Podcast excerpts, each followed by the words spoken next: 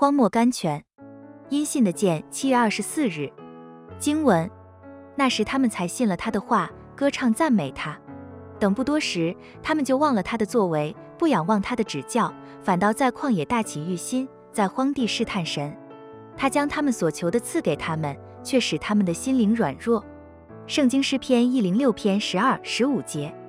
我们曾读过摩西，他恒心忍耐，如同看见那不能看见的主。圣经希伯来书十一章二十七节。在上面一段记载里，我们又看见以色列人却和摩西是正相反。他们只会在环境顺利的时候歌唱赞美神，环境一改变，信心也随着改变了。他们原应该安息在那看不见的永生的神里面的，可是他们却被四维物质的东西统治了。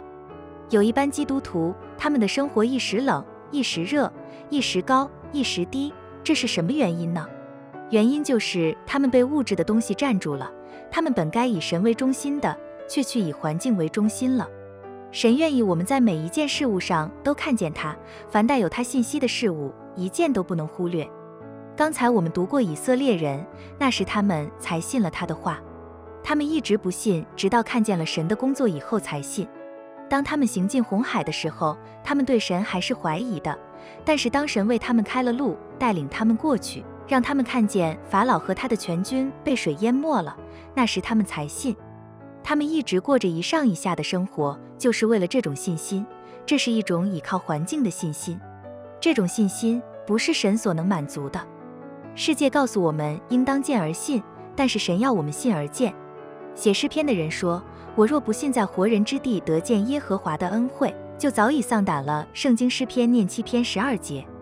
亲爱的读者，你是单在环境顺利得时候信神呢，还是不论环境怎样，你总是信他呢？CHP，信心是相信我们所不见的，信心的酬报就是得见我们所相信的。